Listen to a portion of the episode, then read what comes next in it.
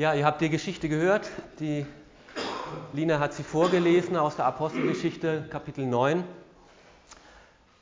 Eine Geschichte, die sich wirklich zu erzählen lohnt. Vom Mörder zum Missionar, auch nicht gerade alltäglich. Von einem Christenverfolger zu einem Christusverkündiger. Eine außergewöhnliche Geschichte. Vielleicht ist es sogar die berühmteste Bekehrungsgeschichte aller Zeiten. Sie wird in der Apostelgeschichte sogar dreimal erzählt, hier wie sie passiert ist, zweimal dann, wie sie Paulus selbst dann weiter erzählt. Und irgendwie denken wir, so ist eine richtige Bekehrung, so muss es sein. Eine übernatürliche Erscheinung, eine ganz persönliche Stimme aus dem Himmel, die zu mir sagt, Hans-Peter oder Saul, eine ganz klare Lebenswende. Vorher war ich ganz schlimm und hinterher war ich ganz gut. Und im Vergleich dazu war meine Bekehrung, also muss ich ehrlich sagen, richtig langweilig. Ich bin in einem christlichen Elternhaus groß geworden und recht behütet in guten Schulen in der Vorstadt. Und dass es Gott gibt, war für mich immer schon klar. Und dass man zu ihm reden kann, war in unserer Familie üblich. Sicher, auch ich habe ab und zu die Unwahrheit gesagt und vor allem auch mich mit meinem Bruder sehr viel gestritten.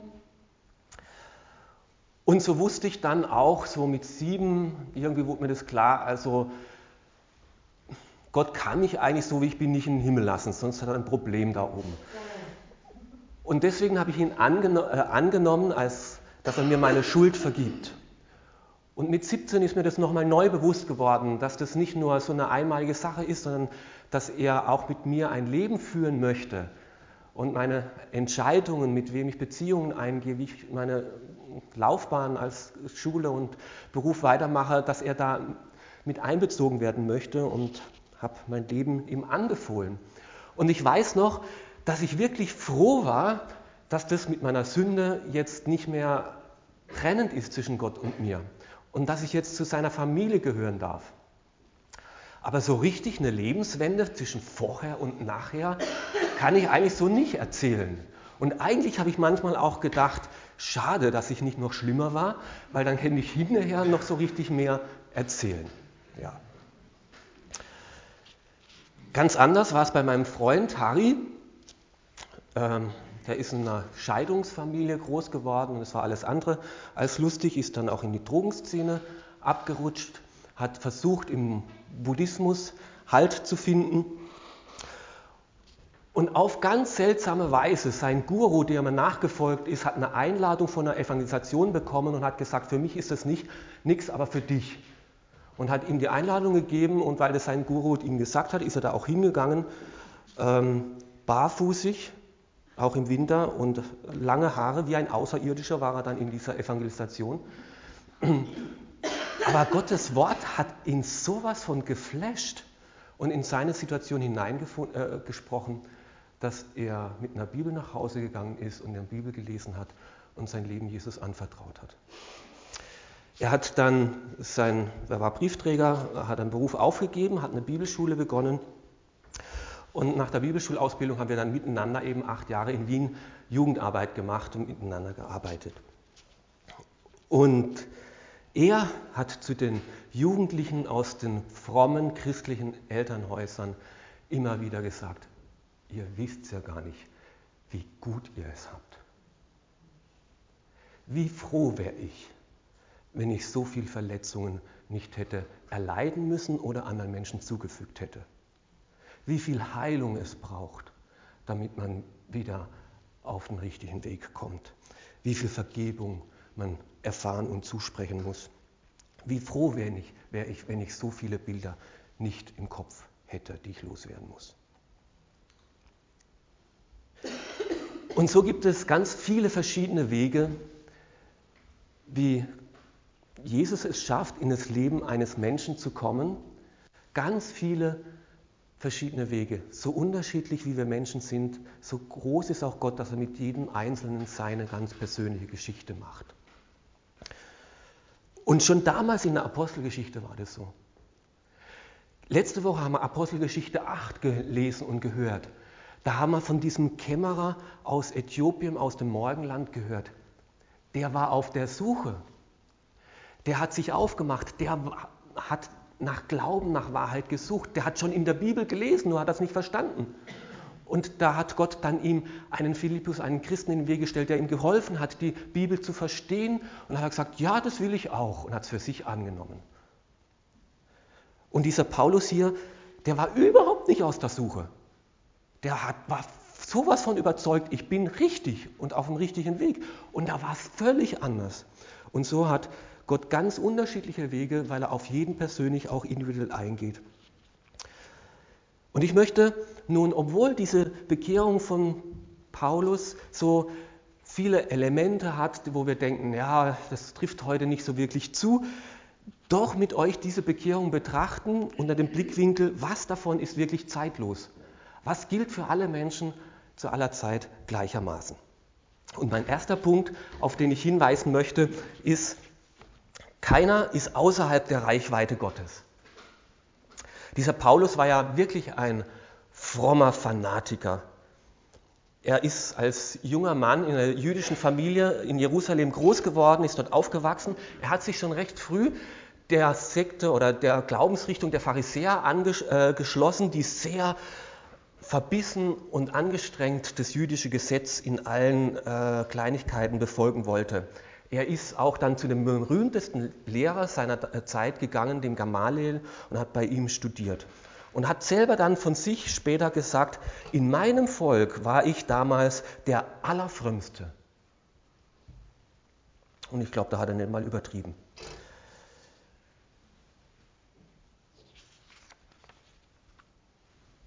Er war ein selbsternannter Inquisitor.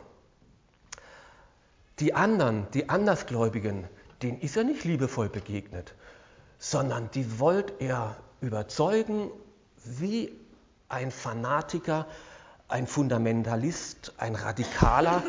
Er war der Osama bin Laden seiner Zeit, würde ich sagen. Und willst du nicht mein Freund sein, dann schlage ich dir den Schädel ein. Und hättest du geglaubt, dass Gott mit so einem Menschen dass er den haben möchte. Und zwar nicht, um ihn zu vernichten, um ihn fertig zu machen, sondern um ihn mit seiner Gnade zu begegnen und in seine Arbeit, in sein Werk einzubinden. So mächtig und so wütend Saulus auch war, Gott war noch viel mächtiger und noch viel gnädiger. Keiner, keiner ist außerhalb der Reichweite Gottes. Das ist durch diesen, diese Geschichte von Saulus wirklich zu beobachten und fest auch Menschen, die wir verachten, weil sie so menschenverachtend mit anderen umgehen, die nicht glauben wollen, auch die sind nicht außerhalb der Reichweite Gottes. Gott hat genug Mittel und Macht, um jeden Menschen jederzeit mit seiner Macht und seiner Herrlichkeit zu überführen. Er hat jederzeit die Mittel, jeden Menschen von seinem hohen Ross zu stürzen. Und deswegen hat er nachher dem, auch dem Paulus dann den Auftrag gegeben, zu Königen und zu Kaisern zu gehen und denen das Evangelium zu verkündigen. Die brauchen es auch. Selbst die römischen Kaiser, die von sich behaupten, dass sie Gott sind und die sich von anderen anbeten lassen, denen musste der Paulus sagen, und auch du bist einem Gott Rechenschaft schuldig, der viel höher ist als du, der Gott des Himmels und des, der Erde. Und auch du bist Sünder und du brauchst Vergebung. Gibt es vielleicht Menschen, an die wir denken, wo wir sagen, unmöglich, dass der jemals zur Umkehr kommt? Der ist so verbissen und so fanatisch. Gott kann und wir dürfen für diese Menschen beten. Keiner ist außerhalb der Reichweite Gottes. Und wir dürfen Gott zutrauen, dass er eingreift und Menschen aus ihrer Verbissenheit und Verblendung sein göttliches Licht hineinschickt. Und wenn es passiert, immer wenn es passiert, ist es immer Gnade. Es ist immer Gnade, wenn wir Gott erkennen dürfen. Warum wurde denn Saulus Christ?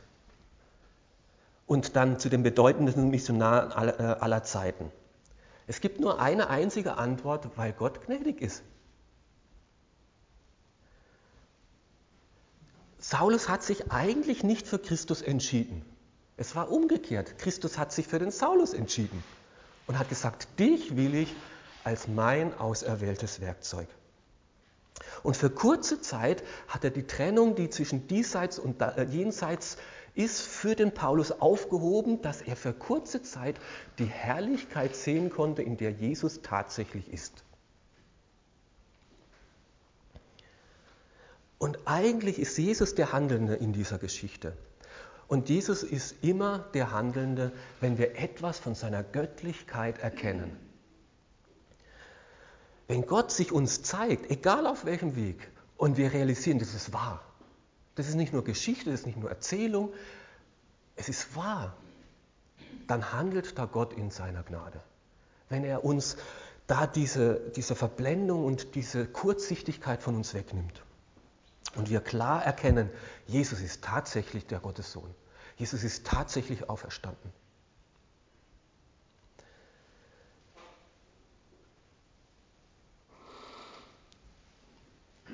Selbst wenn wir vielleicht nicht so ein übernatürliches Licht vom Himmel erleben, selbst wenn wir in der Bibel lesen, aber jetzt wissen, und das ist Wahrheit, und hier spricht Gott zu mir, dann hat da Gott seine äh, Finger im Spiel. Beim Philippus, die letzte Woche, auch da, da ist kein Licht gekommen.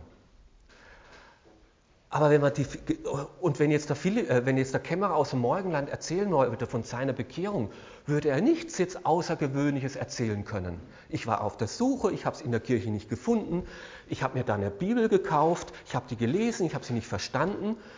Dann kam ein Christ in mein Leben und der hat mir das erklärt und es war Wahrheit für mich geworden und dann habe ich dem zugestimmt. Klingt ja jetzt relativ langweilig. Wenn wir jetzt aber die, äh, das letzte Woche richtig gehört haben, dann war, hat da Gott seine, die ganze Zeit seinen Finger im Spiel gehabt. Dass der Philippus zur richtigen Zeit am richtigen Ort war, das war Gott, der das gemacht hat.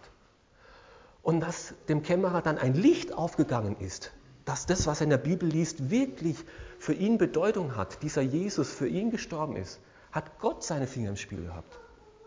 Und es ist immer Gnade, wenn wir etwas von Gott erkennen dürfen.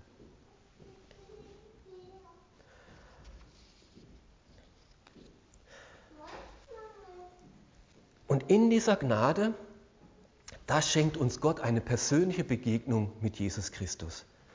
Bei einer Bekehrung geht es immer um eine persönliche Begegnung mit Jesus Christus. Es bleibt nicht nur dann bei irgendeinem fantastischen Erlebnis, bei einem überdimensionalen Licht. Ich hatte eine Erscheinung, ob das jetzt Jesus war oder ein Engel. Sagen wir einfach mal, es war der transzendente Gott.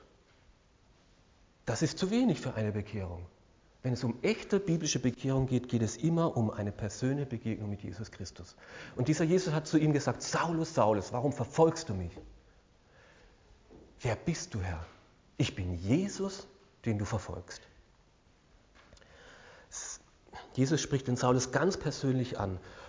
Und war es für die Begleiter, die haben irgendwas mitgekriegt, da tut sich was Übernatürliches und konnten es nicht so genau beschreiben, aber Paulus konnte es. Er wusste es ganz genau. Jesus spricht jetzt zu mir in mein Leben. Und Jesus stellt diesen Paulus zur Rede. Warum? Warum verfolgst du mich? der übergeht das nicht, was der Paulus da in seiner Verblendung, Verbissenheit an Unrecht in seiner Umfeld zugefügt hat. Der spricht es konkret an. Du bist schuldig geworden an den Christen und letztlich trifft es mich. Warum verfolgst du mich? Jesus identifiziert sich so mit seinen Kindern, mit seinen Nachfolgern und nimmt es höchst persönlich. Früher oder später bekommt derjenige, der Christen was antut, es mit Christus selber zu tun. Und das ist der Anfang einer Bekehrung. Wenn Gott in seiner Gnade uns etwas zeigt von seiner Macht und Herrlichkeit, wie Jesus persönlich zu uns spricht und uns unsere Fehler und Sünde aufzeigt, damit beginnt Bekehrung. Dass ich erkenne, Jesus, du bist tatsächlich auferstanden, du bist der Herr, der lebendige Sohn Gottes. Und dass ich dann merke, vor diesem herrlichen Gott kann ich nicht bestehen bleiben.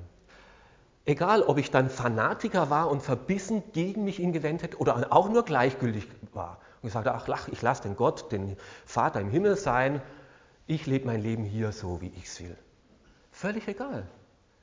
Dass Jesus uns aufzeigt, so wie du bist, ist es nicht in Ordnung. Ist dir Jesus schon mal so persönlich begegnet? Und obwohl dieses Ereignis den Paulus so geflasht hat und vom wahrsten Sinne des Wortes vom Ross geschmissen hat, dass er im Boden im Staub lag, hat Gott ihn nicht gezwungen, ihn anzunehmen und an ihn zu glauben. Jesus zwingt niemanden. Er hat ihn nicht zu einem willenlosen Roboter gemacht. Freiwillig. Er gibt ihm einen Auftrag. Gehe in der Stadt, warte dort auf mich. Ich habe was mit dir vor. Und er ist freiwillig in die Stadt gegangen. Er hätte auch gleich nach Jerusalem zurückgehen können. Er blieb dort und hat gewartet. Und was hat er in dieser Wartezeit gemacht? Gebetet und gefastet und mit diesem Gott geredet, der ihm jetzt erschienen ist. Er hat darüber nachgedacht, was heißt es jetzt, wenn Jesus tatsächlich der ist? Was heißt es jetzt, wenn ich sündig bin? Was bedeutet es für mein Weltbild? Was verändert sich dadurch? Und er hat gefastet und gebetet drei Tage lang. Jesus hat den Saulus nicht gezwungen, sein Kind, sein Nachfolger zu werden.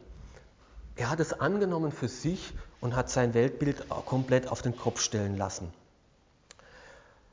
Und er fragt dann, Herr, was soll ich tun? Er sagt zu Jesus, Herr, ich erkenne das an, was du mir gezeigt hast von dir. Und was bedeutet es jetzt für mein Leben? Was soll ich tun?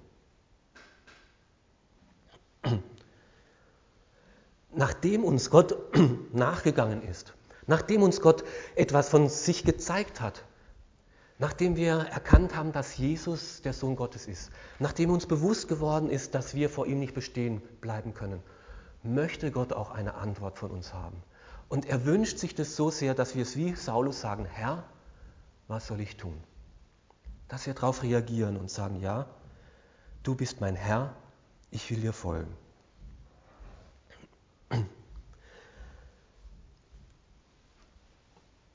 Und dann wenn es an diesen Punkt kommt, dann möchte uns Gott einbeziehen in sein Wirken. Der nächste Abschnitt, den finde ich so spannend und den hat mich so interessiert, wie es dann weitergeht. In Damaskus lebte ein gläubiger Mann mit Namen Hananias. Den rief der Herr in einer Vision. Hananias. Und ich habe mich gefragt, also Jesus, warum machst du das jetzt nicht selber weiter? Du warst ja so gut unterwegs mit dem Saulus. Du hättest dem ja gleich sagen können, also jetzt lass dich taufen und ich berufe dich zu meinem Nachfolger. Warum braucht er jetzt auf einmal den Hananias? Der hat ja nur Scherereien mit dem Hananias. Es war ja für ihn leichter, den Paulus zu überzeugen, sich zu bekehren, wie den Hananias zu überzeugen, zu Paulus zu gehen. Aber Jesus will uns Christen in seinen Auftrag einbeziehen. Und es geschieht keine Bekehrung, ohne dass Gott selbst seine Nachfolger, seine Christen einbezieht. Gott will es so. Der macht die meiste Sache eh selber. Aber er will uns daran beteiligen. Und genauso wie Jesus sich mit uns identifiziert, wenn uns was passiert, warum verfolgst du mich? Obwohl Paulus die Christen verfolgt hat. Genauso dürfen wir uns mit Jesus identifizieren. Und Jesus sagt, ihr seid meine Botschafter. Ihr habt meinen Auftrag. Wem ihr die Sünden vergebt, dem sind sie vergeben. So nimmt uns Gott hinein in seinen Auftrag. Und Jesus will uns beteiligen. Er möchte sein Werk hier auf dieser Erde als auferstandener Herr nicht nur vom Himmel aus tun. Er möchte uns, sein Bodenpersonal, uns Christen einbeziehen. Und er möchte es mit uns im Teamwork tun. Und damit wir so von ihm gebraucht werden können wie der Hananias, müssen drei Dinge passieren. wir müssen uns von Gottes Geist leiten lassen, wir müssen unsere Angst überwinden und wir müssen vergebungsbereit sein. Eins nach dem anderen. Der Herr sagte, gehe in die Straße, die gerade genannt wird, zum Hause von Judas, dort frage nach Saulus von Tarsus. Diese gerade Straße gibt es heute noch in Damaskus. Eine ewig lange gerade Straße. Wir wissen nur nicht mehr genau, wo das Haus des Judas war. Wärst du gegangen, wenn Gott dir durch den Heiligen Geist so einen konkreten Auftrag gibt?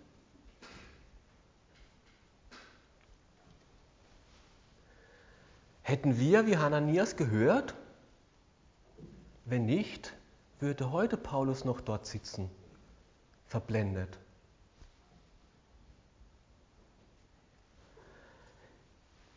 Wenn Gott zu dir gesagt hätte, wie letzte Woche zu diesem Philippus, gehe zu diesem Wagen, andere Kultur, fremd, andere Hautfarbe, äh, anderes äh, Stellung, reich und so, und geh hin, halte dich zu dem und sprich mit dem über mich. Der Äthiopier würde heute noch die Bibel lesen und nicht verstehen.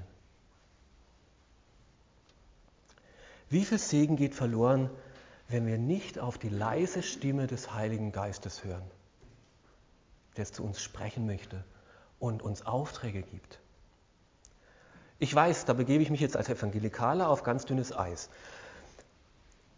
Ich glaube, es gibt die Bibel als grundsätzliche Offenbarung und die müssen wir lesen, zu wissen, was Gottes grundsätzlicher Plan ist. Aber wir brauchen seinen Heiligen Geist, der uns innerhalb dieses Planes immer wieder zeigt. Und jetzt bist du dran, konkret an diesem Ort, zu dieser Zeit, an dieser Stelle. Verglichen vielleicht, wir brauchen Erdkundeunterricht, dass wir uns ein bisschen vorstellen können, wie die Welt so aussieht, ja, wo da Europa ist. Wir brauchen einen Atlas, der uns genauer zeigt, wo jetzt Klagenfurt ist und wo Wien ist und sowas. Aber so ein Navi ist immer noch gut. Wir, mit diesem Navi entsteht ja immer wieder so verschiedene Sachen. Ja? Navi-Irrtum, Auto bleibt in der Gasse stecken. Ja? Immer geradeaus fahren und wenn es so eng wird, dass beide Rückspiegel einklappen, ich fahre weiter. Ja? Äh, und dann passieren solche Sachen. Bitte umdrehen. Ja, äh, naja, genau. Und äh, wenn möglich, äh, bitte umdrehen. Ja? Und irgendwie wäre man sauer. Ja? Und was soll jetzt bitte das, ja, diese Anweisung. Und ich weiß, es gibt, wir haben oft Hörprobleme und wir verstehen es manchmal nicht, was das Navi sagt, ja, und was der Heilige Geist uns sagen möchte. Aber zu sagen, grundsätzlich zu sagen, dass das Navi sinnlos ist und blöd ist und dass wir auf das nicht mehr hören brauchen, das wäre ein Fehler. Und so ist beides wahr. Wir müssen Gottes Wort lesen und intensiv beschäftigen. Aber wir müssen auch offen sein für das leise Reden des Heiligen Geistes. Und nicht sagen, nur weil da manchmal Hörfehler passieren und weil ich manchmal schon was anderes gedacht habe, was der Heilige Geist eigentlich wirklich sagen wollte, dass es deswegen grundsätzlich falsch ist. Das ist nicht so. Gottes GPS ist eigentlich sehr zuverlässig. Und wir müssen lernen, auf ihn zu hören, auf seine Stimme.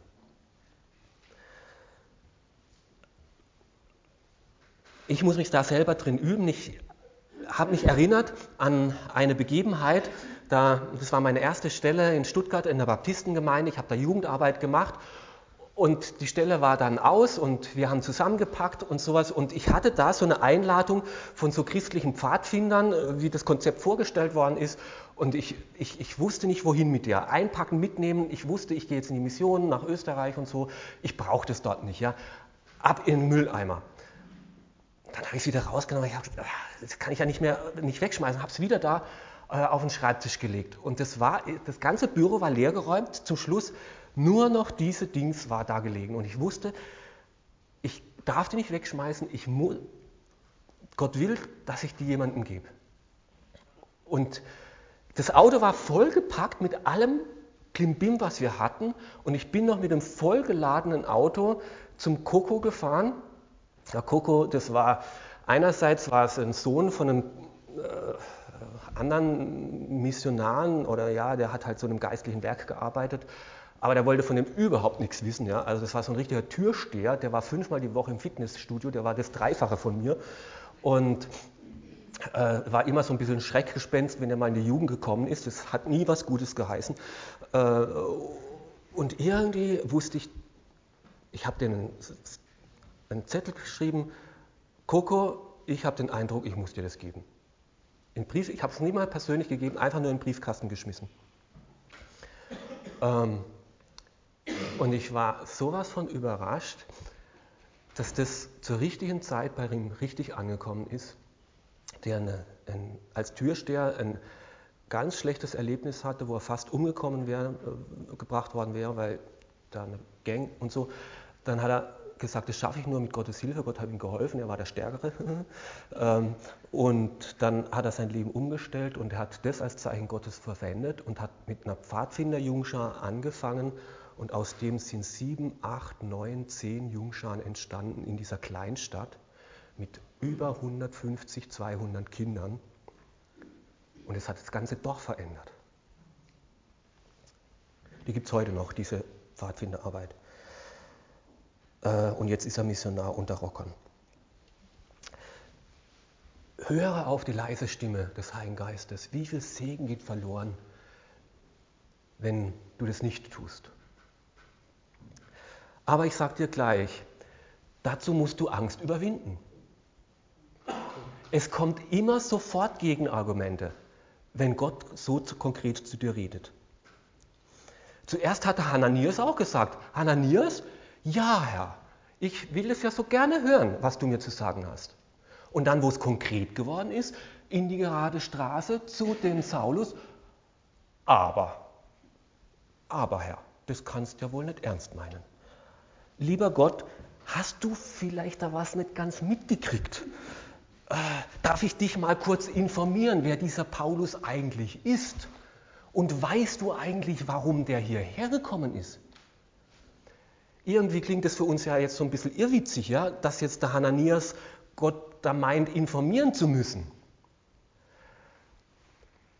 Aber für mich ist es andererseits mehr oder weniger, also sowas von menschlich und verständlich, weil es uns ständig so geht.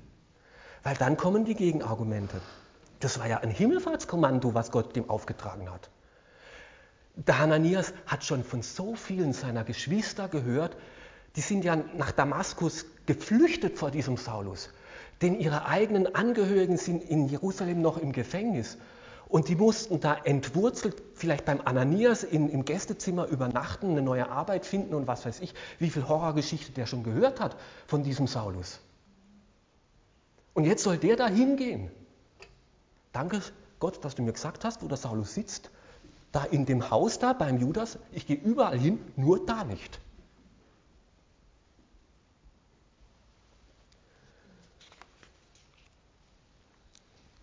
Immer wenn der Heilige Geist zu uns redet und uns einen konkreten Auftrag gibt, gibt es immer genug als vernünftige Gegenargumente. Der will ja von Gott gar nichts wissen. Und da blamier ich mich ja, wenn ich das so mache. Das ist ja nicht gesellschaftskonform. Und wer weiß, was der daraus macht, nachher verwendet er das gegen mich. Damit uns Gott aber vollmächtig gebrauchen muss, kann, müssen wir diese Angst überwinden. Und Gottes Furcht muss wichtiger sein als Menschenfurcht. Und wir müssen sagen, weil Gott es mir gesagt hat, mache ich es, selbst wenn ich mich blamier, ich bin hier gehorsam. Und dass Hananias dennoch gegangen ist, dafür ist er mein persönlicher Held. Für mich ist er in dieser Geschichte mein Held. Paulus wäre sonst nie zum Glauben gekommen. Und es ist oft so, dass Gott musste dem Hananias erst sein Herz öffnen für diesen Verfolger, bevor dann er den Hananias gebrauchen konnte, dass sich beim Paulus die Augen öffnen. Und das muss heute bei uns passieren. Gott muss uns erst da unser Herz öffnen für diese Menschen da draußen, die so ganz anders handeln, bevor er uns gebrauchen kann, dass diesen Leuten ein Licht aufgeht. Wollen wir Augenöffner sein für andere, müssen wir Gottes Furcht wichtiger haben und mehr achten als Menschenfurcht. Und dann das nächste. Ich habe leider da Line einen zu kurzen Text gegeben. Sie müsste, hätte eigentlich noch ein bisschen weiterlesen sollen. Ich lese es mal den nächsten Satz nur weiter, Vers 17. Da machte sich Hananias auf den Weg und ging in jenes Haus. Er legte Sauls die Hände auf und sagte, Saul, mein lieber Bruder, der Herr selbst, Jesus, der dir auf der Reise hier erschienen ist, hat mich geschickt. Er möchte, dass du wieder sehen kannst und mit dem Heiligen Geist erfüllt wirst. In demselben Augenblick war es, als würden Schuppen von Sauls Augen fallen. Er konnte wieder sehen und Saul stand auf und ließ sich taufen und er nahm etwas zu essen und kam wieder neu zu Kräften. Wisst ihr, was das erste Wort war, was Saulus von einem Christen, die er noch Tag, drei Tage davor verfolgt hat, gehört hat? Mein lieber Bruder.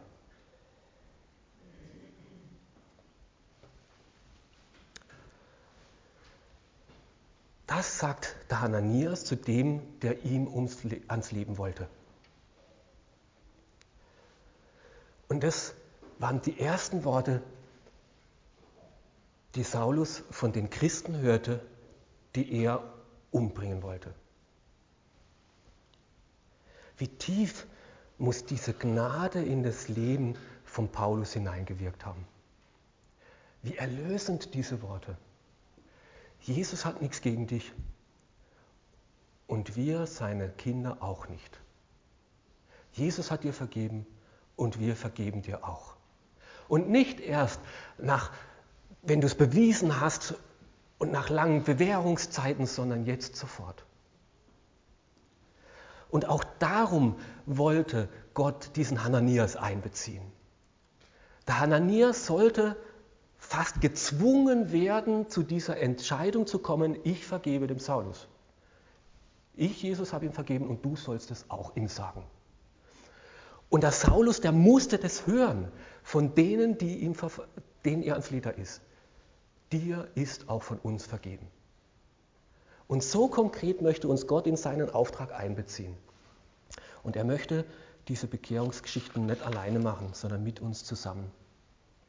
Wenn Jesus jemanden vergibt, dann sollen auch wir ihm vergeben von Anfang an und Gnade zusprechen. Und diese Zugehörigkeit zu diesem Christus und zu diesen Christen hat sich dann auch gleich gezeigt, indem er sich hat taufen lassen. Das, was sich innerlich beim Paulus in diesen drei Tagen getan hat. Ja, Herr, was soll ich tun?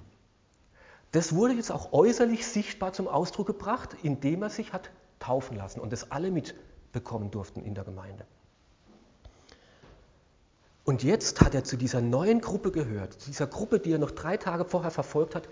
Jetzt zählt er sich dazu, jetzt ist er ein Teil davon geworden, von dieser Gemeinde. Und so möchte ich euch auch herzlich einladen, Teil zu werden von unserer Gemeinde.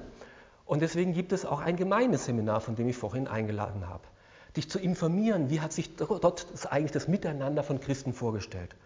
Wie toll das Bild von ihm ist, was er sich gedacht hat und was es konkret in unserem Umfeld als FEG Klagenfurt bedeutet. Am Donnerstag, 19 Uhr, jeder ist herzlich eingeladen. Und zum Schluss, diese Bekehrung war jetzt für den Paulus nicht ein einmaliges Erlebnis, sondern es führte in die Nachfolge, es führte in ein Leben mit Jesus Christus. Diese Bekehrung war jetzt nicht Selbstzweck. Hauptsache, ich habe meine Schuld jetzt weg und bezahlt. Nein, jetzt hatte Gott was mit diesem Saulus vor. Saulus ist mein auserwähltes Werkzeug. Und mit dir habe ich etwas vor in dieser Welt. Ich möchte dich verwenden, dass sich mein Plan verwirklicht. Und das heißt nicht nur, dass du nicht mehr länger was Schlechtes machst und anderen Menschen aufs Leder gehst, sondern ich möchte dich zum Guten verwenden. Ich möchte dich gebrauchen, damit gute Veränderung in dieser Welt geschieht.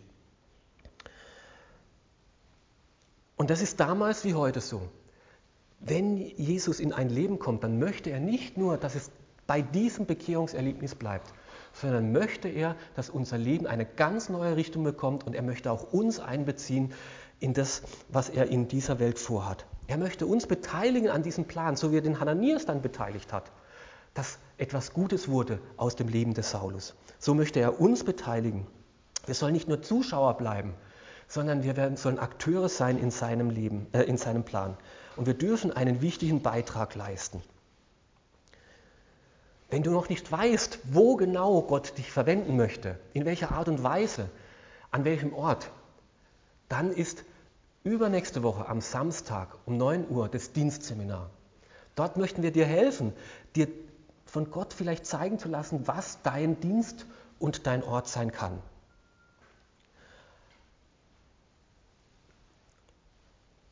Und das Interessante fand ich auch, dass er dem Paulus da von Anfang an gar keine Illusionen gemacht hat. Das war ja nicht nur lustig, was dem Ananias jetzt dem Paulus gesagt hat. Der hat ja gesagt, ich werde ihm zeigen, wie sehr er für meinen Namen leiden muss. Paulus hat so vielen Menschen Leid zugefügt, so viele Familien zerstört. Und jetzt mutet Gott aber auch diesem Paulus zu, dass er selbst für Christus viel leiden muss. Aber diese Leidenschaft, die ihn da getrieben hat, die soll jetzt eine Leidenschaft sein, die in guten Bahnen läuft. Und Jesus hat es seinen Jüngern mal gesagt, wem viel vergeben ist, der liebt viel. Wer Gottes Gnade so tief erfasst hat und begriffen hat und wie umfassend und wie viel Vergebung er erfahren hat, der ist auch bereit, da wirklich sein ganzes Leben einzusetzen.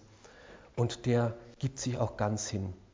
Und das ist die Herausforderung für uns, die vielleicht diese Bekehrung, diese Umwendung nicht so radikal erlebt haben. Die glauben, naja, Jesus hat mir schon vergeben, ich bin auch dankbar dafür. Aber so viel war es jetzt auch nicht. Dass wir uns da nicht täuschen und nicht zu einem flachen Christsein uns weiterentwickeln. Nein, er möchte unsere ganze Leidenschaft, unsere ganze Liebe, unsere ganze Hingabe. Und es soll nicht nur bei einer kurzen Begegnung mit Jesus, er möchte, dass wir ein ganzes Leben mit ihm führen. Und Jesus, Paulus ist nicht nur ein bisschen frommer geworden und jetzt noch ein bisschen, jetzt gehen wir halt öfters in die Kirche, nicht in die, sondern in die, sondern sein ganzes Leben hat sich verändert.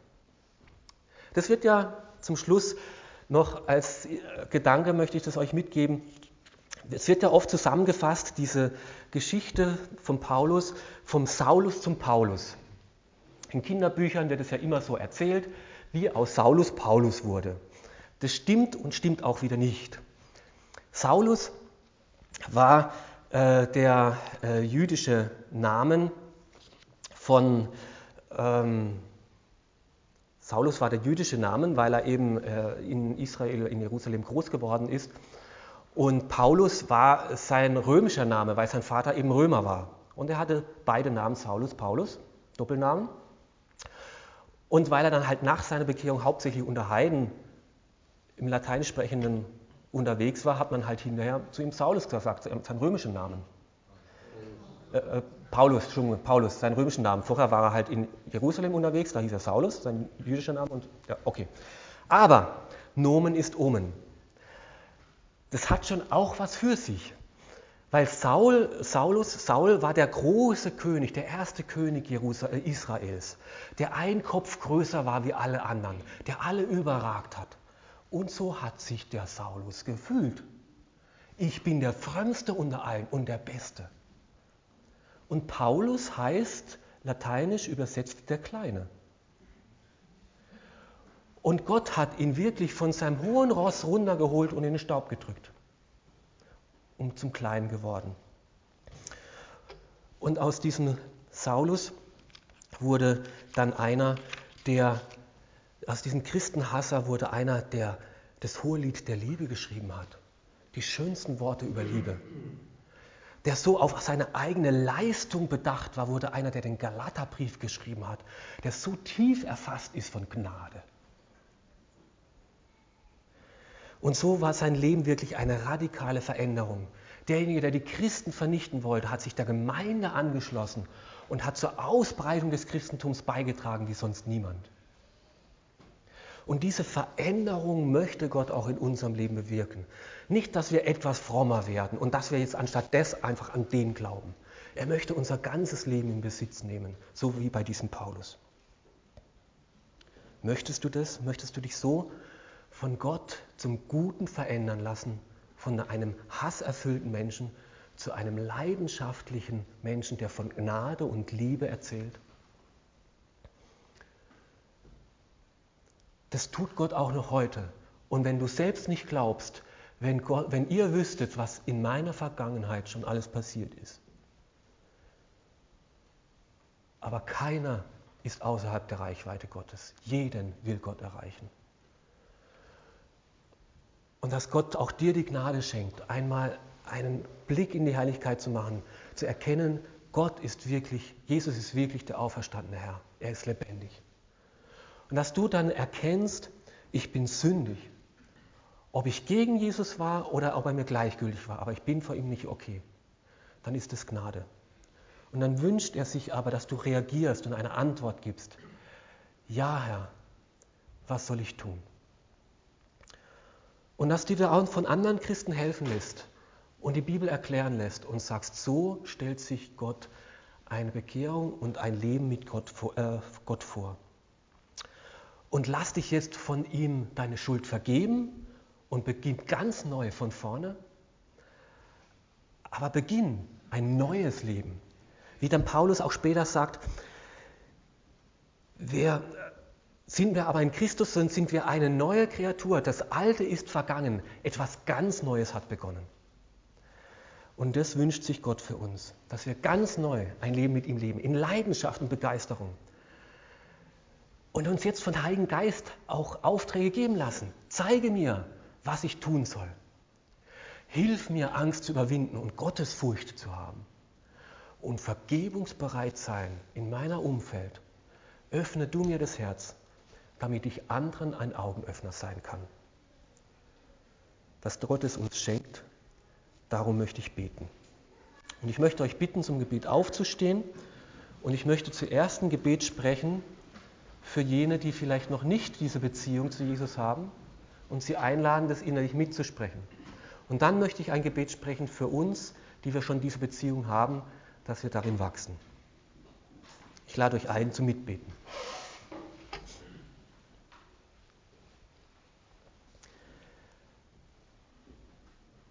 Himmlischer Vater, du großer, mächtiger Gott, ich möchte dir Danke sagen, dass du nicht nur irgendwo im Universum bist, sondern dass du uns ganz nah sein willst, jedem einzelnen Menschen auf dieser Erde und jedem einzelnen Menschen hier unter uns. Und niemand ist hier, der außerhalb deiner Reichweite ist und den du nicht in deine Gemeinschaft ziehen möchtest. Danke, dass du gnädig bist, auch heute noch, und dich zeigst und offenbarst. Danke für jeden, den du heute hierher in den Gottesdienst geführt hast, um dein Wort zu hören.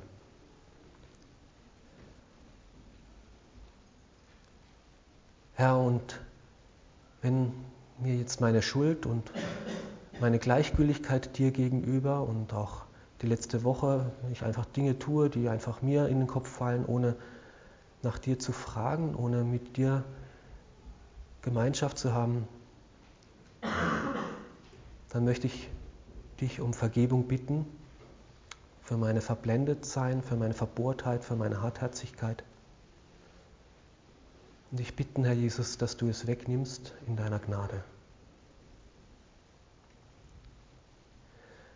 Du bist der Herr, der lebendige Gott, und du sollst es auch in meinem Leben sein. Du bist der Herr, und ich möchte fragen, Herr, was soll ich tun? Leite mich in dieser Woche, in meinem Leben, in der Zukunft Schritt für Schritt. Danke für dein Wort, danke für die Mitchristen, die es mir erklären und helfen, dass ich Gemeinschaft mit ihm haben, ihnen haben darf. Danke aber auch für deinen Heiligen Geist, der in unser Leben kommt. Danke, dass dein Geist in mein Leben kommt. Weil die Sünde weg ist, kannst du Raum gewinnen. Ich möchte lernen, auf deine Stimme zu hören. Du sollst uns leiten in alle Wahrheit und Weisheit, aber auch zu den Menschen an die Orte, wo du uns gebrauchen möchtest. Hilf mir, Menschenfurcht zu überwinden, Vorurteile, dass ich das tue, was du von mir möchtest. Hilf mir, so vergebungsbereit zu sein und anderen Gnade zuzusprechen, auch da, wo es mich was kostet. Gebrauche mein Leben, damit Gutes wird in dieser Welt. Verwende mich auch als dein Werkzeug. So sei du mit dieser deiner Gnade auch Herr in unserem Leben heute und in der kommenden Woche und mein ganzes Leben lang. Amen.